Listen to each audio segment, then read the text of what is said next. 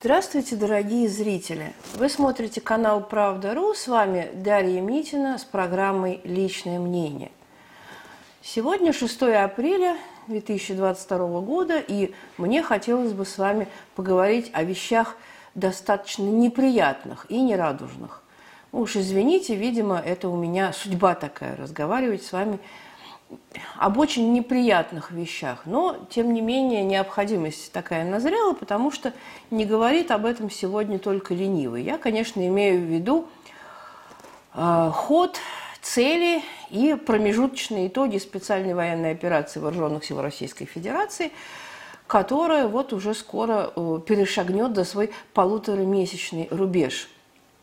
Я знаю, что Многие из вас сейчас пребывают в недоумении относительно высказываний э, высших должностных лиц, абсолютно в разнобой, абсолютно несогласованных, абсолютно непродуманных. Это не только мое мнение, я думаю, что выражу какую-то более-менее общую позицию. Вот. И кроме разочарования, конечно, в последние несколько недель политические заявления ничего нам не приносят, потому что мы видим слишком явное и слишком кричащее и слишком бросающееся в глаза расхождение между теми целями, которые изначально заявлял президент Путин 24 февраля, объявляя о начале спецоперации, и а, с теми заявлениями а, должностных лиц и представителей российской власти, которые сейчас сопровождают, так скажем, а, прохождение этой самой специальной военной операции. Я уж не говорю о том, что э, именно политики, именно политики у нас отдают приказы военным, а не наоборот. Всем понятно, что э, специальная военная операция была э, запланирована на уровне Министерства обороны, Генерального штаба, специальных служб – абсолютно без э, какой-то политической проработки, абсолютно без какой-то политической рефлексии, абсолютно без какого-то намека на политическую стратегию. То есть вот те цели, которые озвучил президент Путин, демилитаризация, денацификация, это, конечно, те э, цели, которые хотел бы видеть Путин по итогам завершения спецоперации.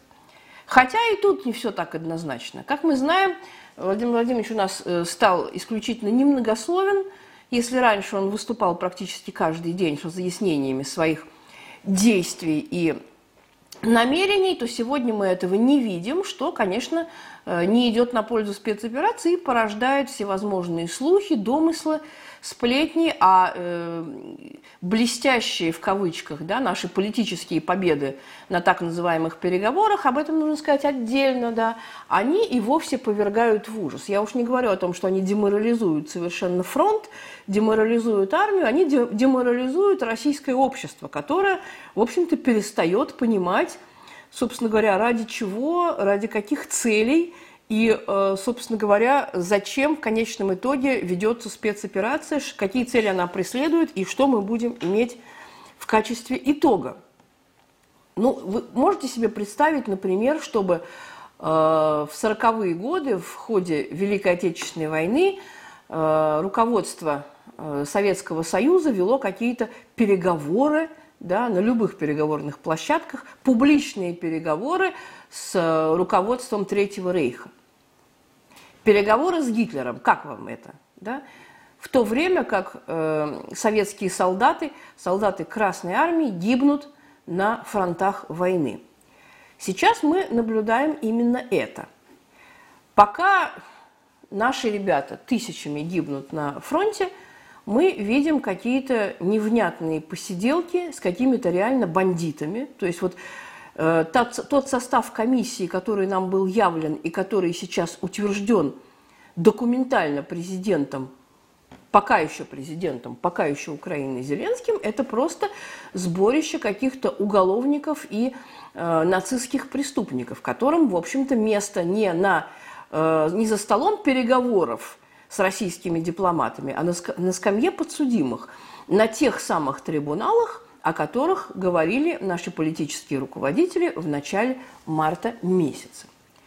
Что с этими трибуналами, пока совершенно непонятно. Но, по крайней мере, мы видим, что э, первоначально, изнач, изначально заявленные цели, они дезавуируются какими-то, в общем-то, шестерками и клоунами, я не, не, не, могу подобрать другого слова, которые выступают от имени верховной власти, от имени Кремля и ведут эти самые переговоры при посредничестве э, всякой, как говорится, твари, да, всякой твари по паре начиная от э, Эрдогана и Макрона и заканчивая Ромой Абрамовичем, который очень хочет сохранить свои активы.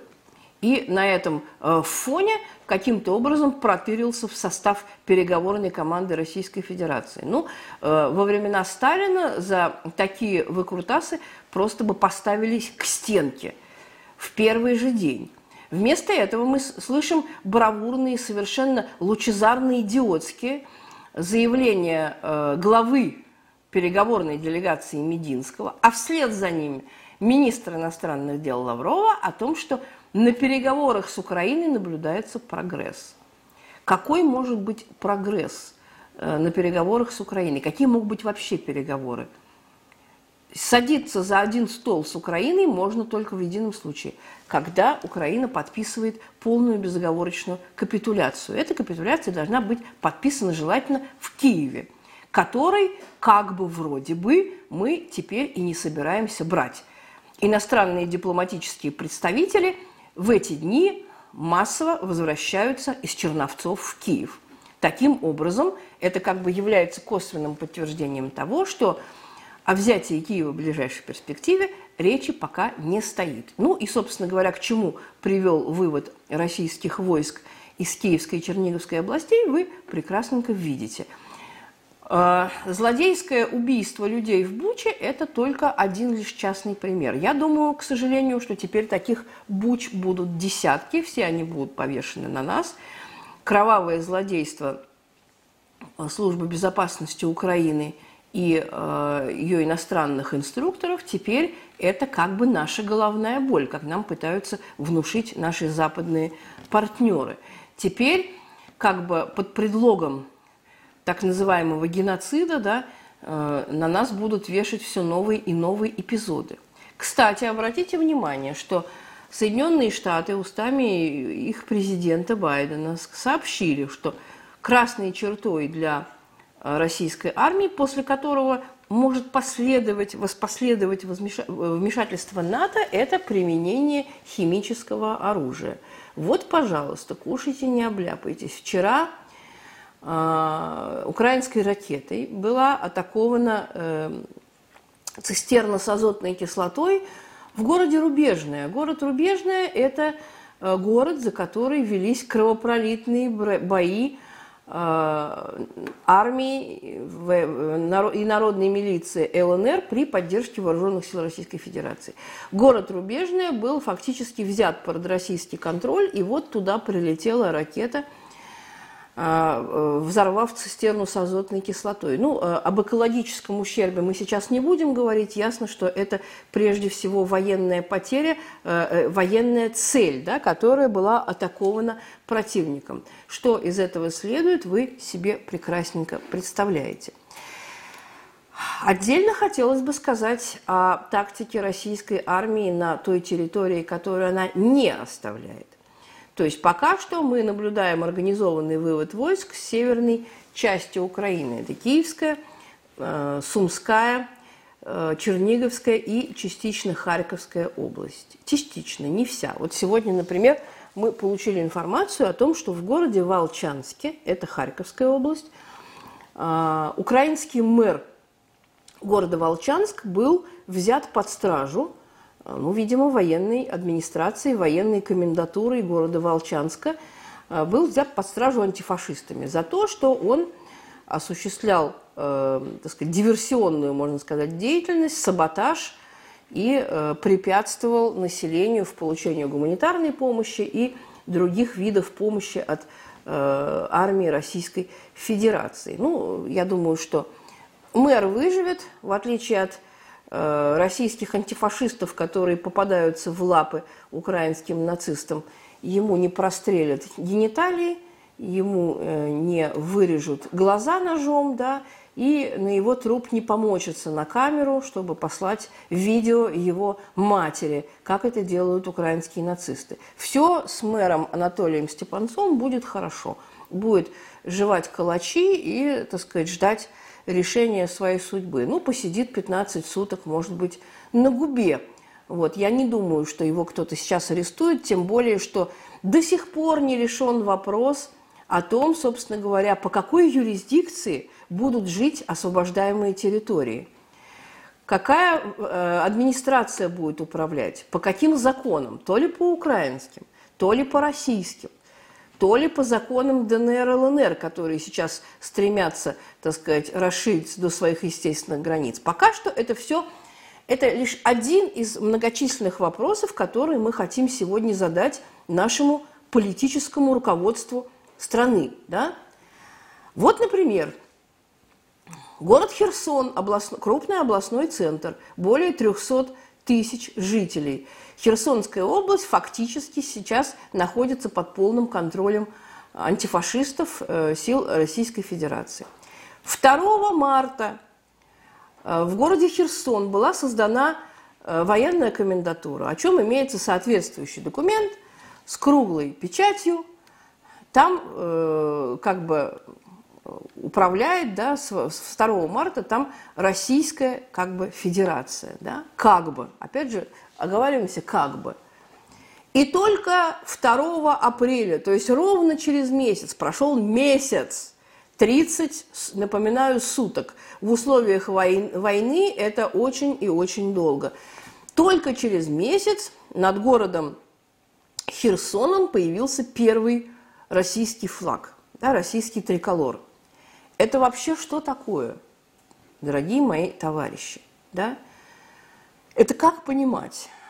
Либо Россия пришла, либо Россия не пришла, либо она выйдет оттуда, как вышла из Киева, да, что было, что нам э, стоило, да, тысяч жизней, да, украинцев, российских пленных. Город Херсон. Причем российский флаг появился, обратите внимание, не над зданием Херсонской областной администрации, не над зданием Херсонской городской администрации. Российский флаг появился на каком-то флаг, флагштоке да, в центре города. А над Херсонской областной администрацией отгадайте, что развивается. А развивается над ней флаг спас нерукотворный, то есть фактически харуквь, религиозная харуквь, да, Сразу в памяти всплывают замечательные казачки образца 2014 года, да, когда было гуляй-поле, и когда Российская Федерация фактически дистанцировалась от тех процессов, которые происходили на Донбассе. То есть фактически мы вроде как там были, формально нас там вроде как не было. Мы наблюдали обо всем со стороны. И сейчас вот этот разнобой, вот эта разноголосица, вот это чересполосица, вот это абсолютная анархия, да, невозможность выстроить управленческую вертикаль. Ну, какие казачки, простите меня, в 21 веке в Херсонской области? Это куром насмех. И чем мы тогда отличаемся, простите меня, от наших противников, укров? Да? Ну, к столбам еще не привязываем, слава богу, мародеров, как говорится, и то хлеб, и на том спасибо. Но, тем не менее, когда, э, я так понимаю, что ставилась задача военной и политической спецоперации, мне кажется, что имелось в виду другое. Над городом Изюм Харьковской области, да, который тоже как бы, как бы вроде под нашим контролем, развивается знамя победы. Красное знамя победы – это замечательно. Мы с огромным уважением относимся к знамени, к знамени под, котор, под которым наши предки побеждали фашистов 80 лет назад – но при этом мы прекрасно понимаем, что для того, чтобы формировалось единое политическое и правовое поле, нужно единообразие, хотя бы в символике. Дорогие товарищи руководители или господа, не знаю, вы, мне вы не товарищи, мне вы явно господа, но в данном случае это не важно. Разберитесь, пожалуйста, с тем, что у вас происходит на освобождаемых территориях.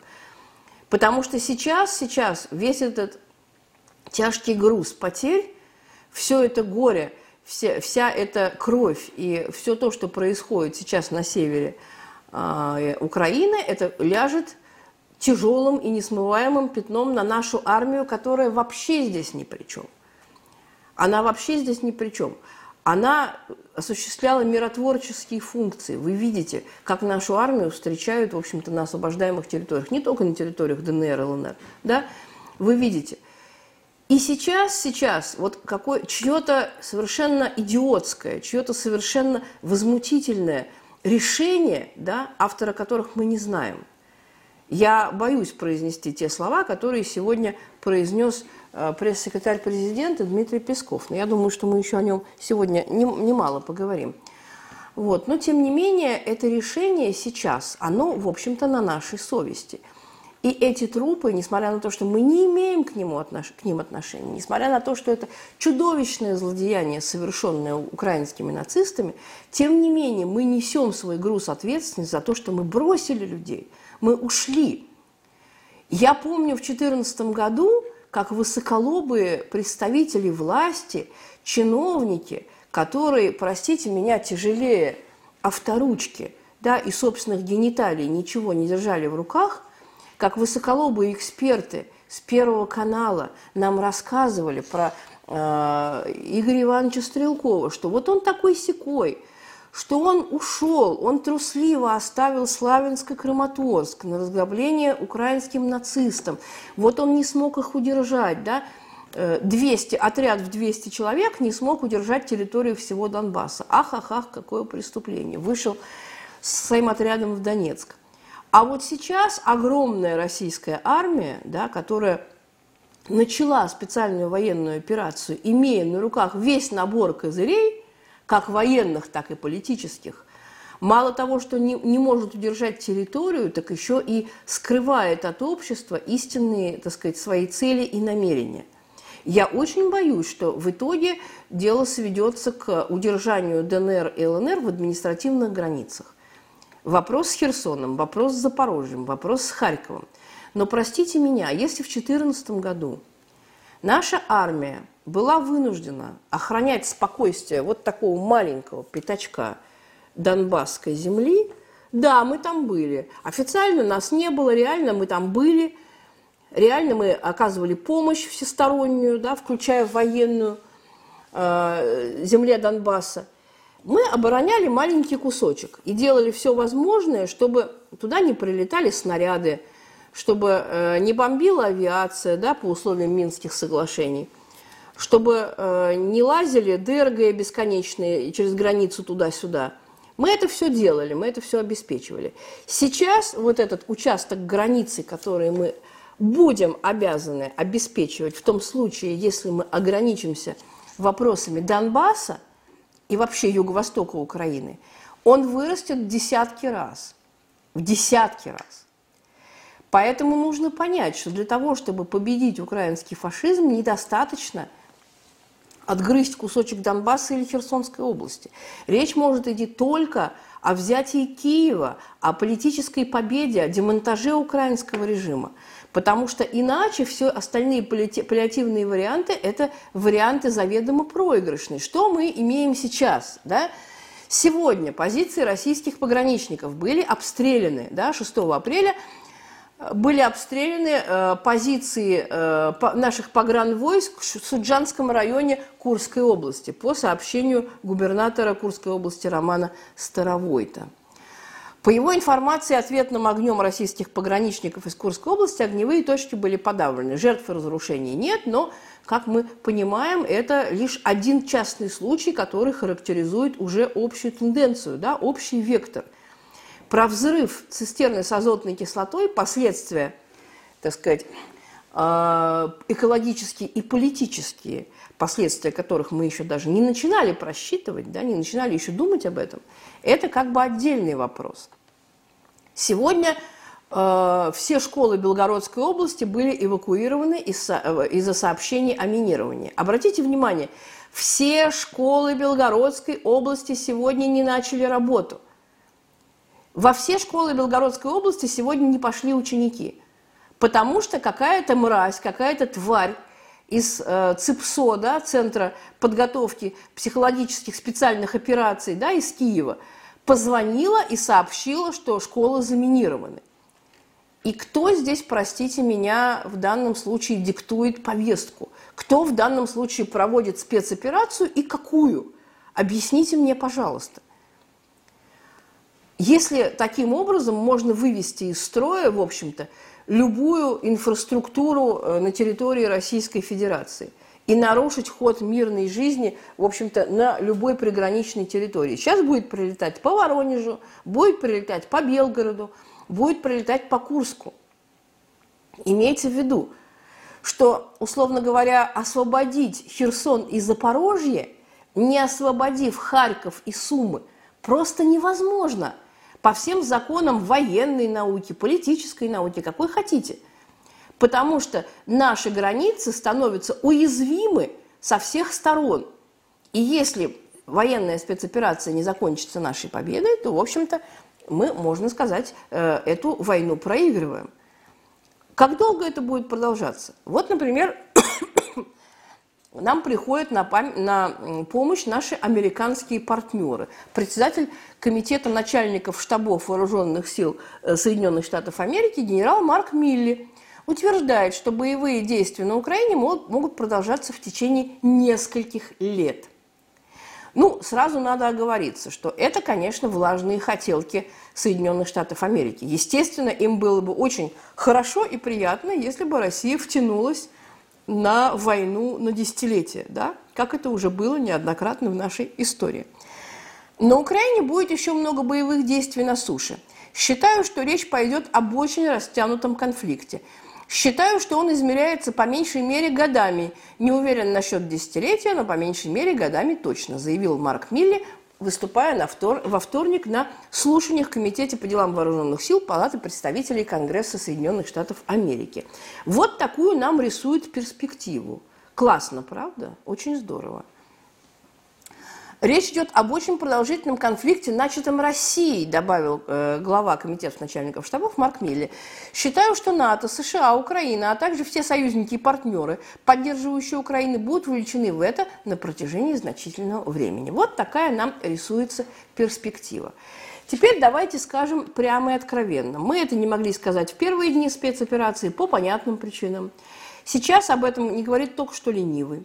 Да, и понятно ежику, что спецоперация планировалась, исходя из э, огромного комплекса дезинформационных мероприятий, которые проводились в течение многих лет в высшем руководстве нашей страны. Давайте об этом скажем прямо и открыто имело место, как говорится, вот именно то самое, о чем я говорю, что самое вредное э, на войне – это недооценка противника, неверная изначальная оценка обстановки и шапкозакидательские настроения.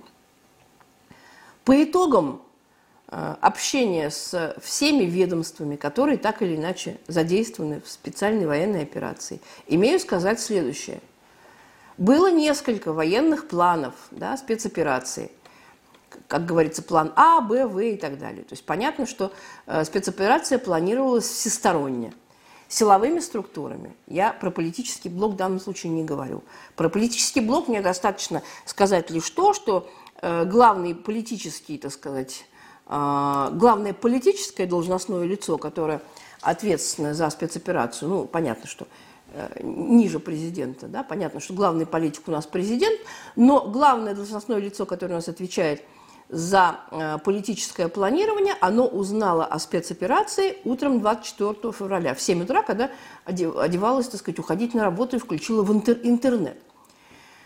С одной стороны, я могу понять президента Путина, который намеренно проигнорировал политический блок, который, извините меня, 8 лет вливал ему в уши всякое дерьмо. Да? То есть э, президент понимал, что он э, находился под влиянием системной дезинформации – своих же собственных а, подчиненных. Поэтому он выключил как бы политический блок вообще из подготовки спецопераций, и сейчас это уже очень чувствуется, потому что на начальном этапе, да, действительно, это было оправдано. Но сейчас, когда прошло полтора месяца да, со дня начала СВО, и уже нужно что-то делать в политическом плане, то есть это нужно было делать не вчера, а позавчера, сейчас уже, в общем-то, хочется, как говорится, заслушать начальника транспортного цеха, да, то есть того, кто отвечает за политические аспекты спецоперации. Но этого сделать мы практически не можем. Вот, то есть все наши политические выводы, они базируются на той пурге, которую несут наши высшие должностные лица. Это не мои слова. Это не мои слова, это слова президента Путина, который э, как-то раз в ответ на очередное обвинение своего пресс-секретаря, пардон, э, в профнепригодности, да, и в, ну, скажем так, эм, невеликих э, ментальных способностях, да, вот выберем такое выражение эвфемистическое. Президент Путин так и сказал, ну, а Песков, он часто пургу несет, его не надо слушать. Ну, простите, а кого надо слушать? Клоуна Мединского, который тоже облечен большими полномочиями э, самого, как говорится, кремлевского верху, да, как глава переговорной группы, который зачем-то ведет переговоры, которые в интересах только и исключительно украинской стороны. Поймите правильно, что Россия не заинтересована в переговорах, дорогой Сергей Викторович Лавров. Я вчера с трудом выслушала ваш пространный спич относительно причин э, злодеяний украинцев в Буче. Вы сказали, я цитирую, что украинцы совершили это злодеяние с целью, значит, эту провокацию, да, кровавую провокацию, с целью сорвать мирные переговоры, на которых только-только забрежил прогресс. Сергей Викторович, какие, какой прогресс, какие переговоры – Неужели так трудно понять, что в проведении дальнейших переговоров заинтересована исключительно украинская сторона и коллективный Запад? Начиная от Эрдогана э, и Макрона и заканчивая Байденом. Да, коллективный Запад не позволит Украине э, э, свести переговорный процесс к нулю и, э, так сказать, э, отказаться от так называемых переговоров. Они заинтересованы в имитации переговорного процесса для того, чтобы вводить в заблуждение весь мир. Но мы-то не заинтересованы в имитации, мы заинтересованы в реальной победе. А реальная победа добывается не за столом, э, клоунами, да, не пойми кем назначенными и э, не пойми какие функции выполняющими. Она достигается на театрах военных действий. И если, и если по настоянию этих клоунов, какие бы э, титулы они ни носили и какие бы должности ни занимали, да, как сказали, мы пошли навстречу украинской стороне, мы деэскалировали, деэскалировали ситуацию в Киевской и Черниговской областях. Деэскалация означала гибель тысяч людей, тысяч людей.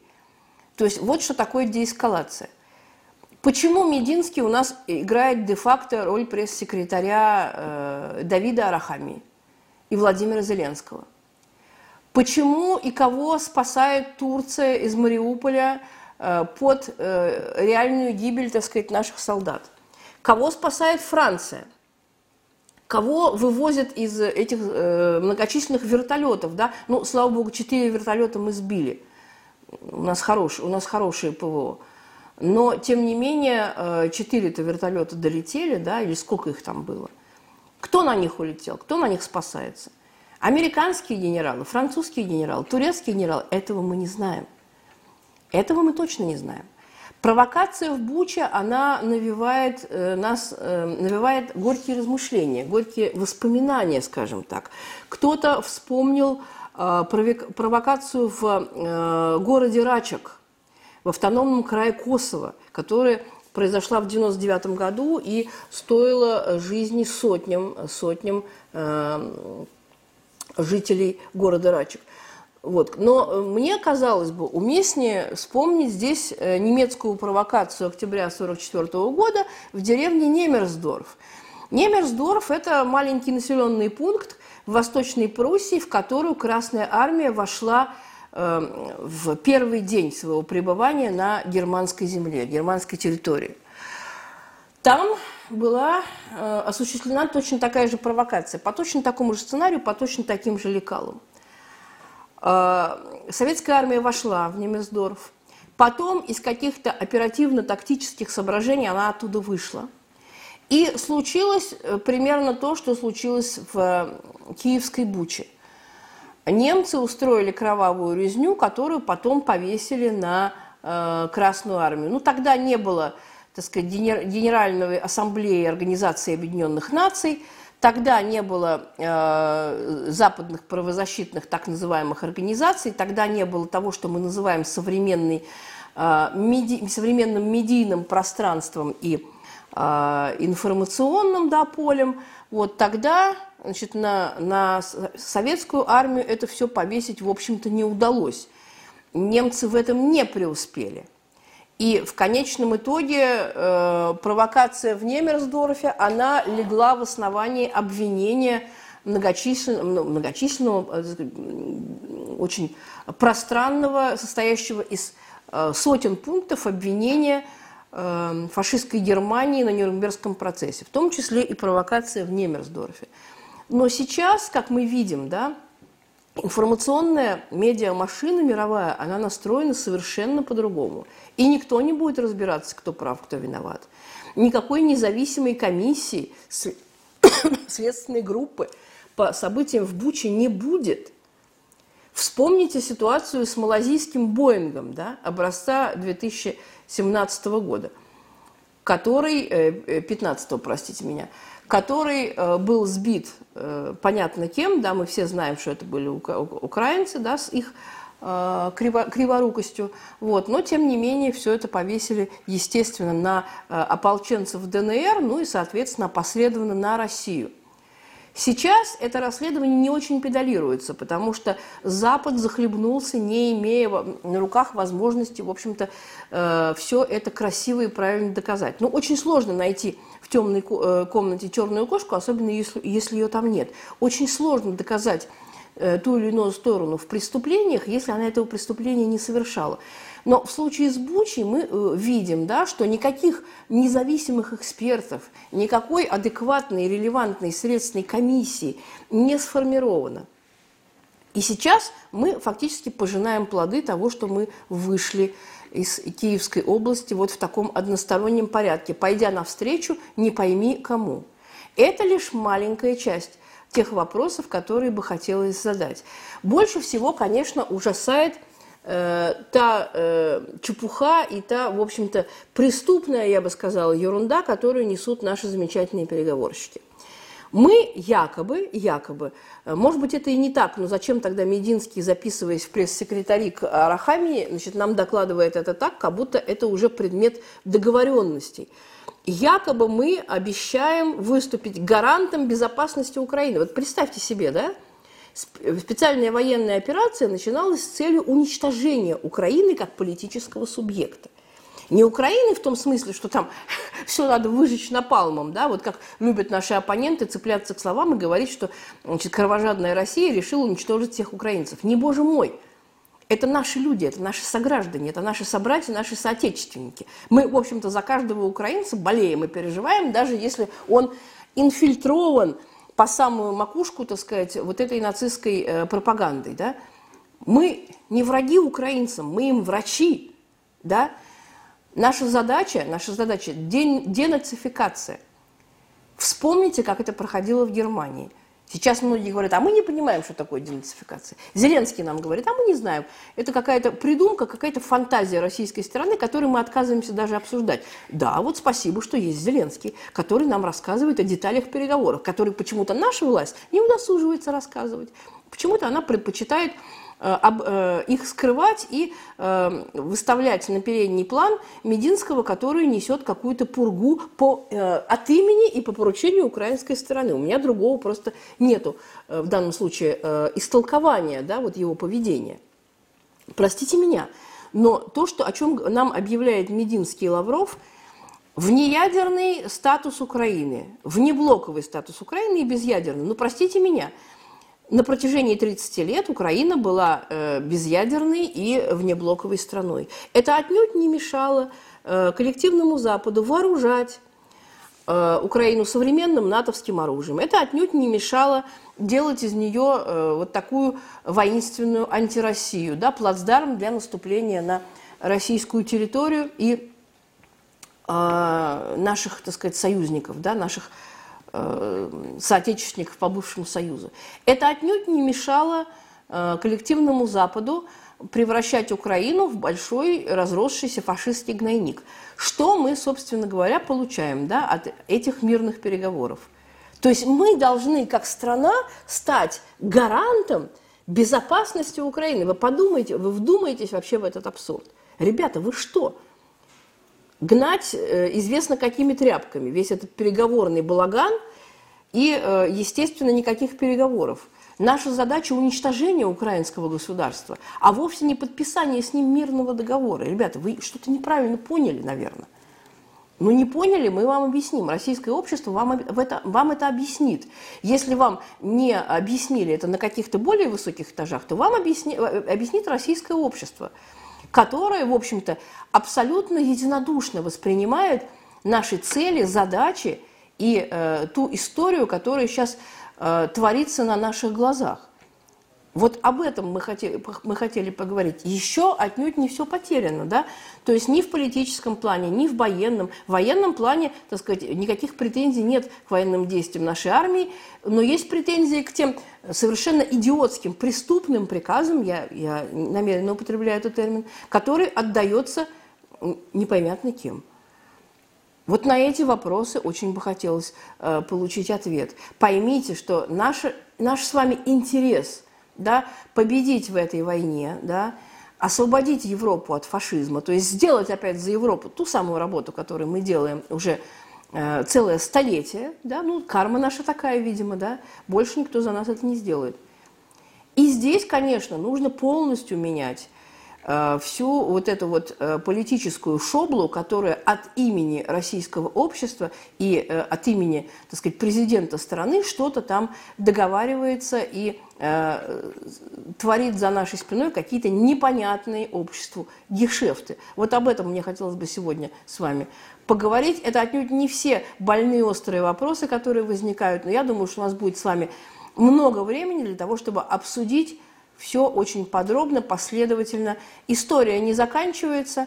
Ну, я думаю, что не стоит принимать во внимание мнение Марка Милли, да, начальника комитета начальников, начальников штабов. Да, я думаю, что у нас есть свое историческое время, в течение которого мы э, эту операцию, так сказать, будем обозревать. С вами была Дарья Митина. Спасибо. Оставайтесь с нами.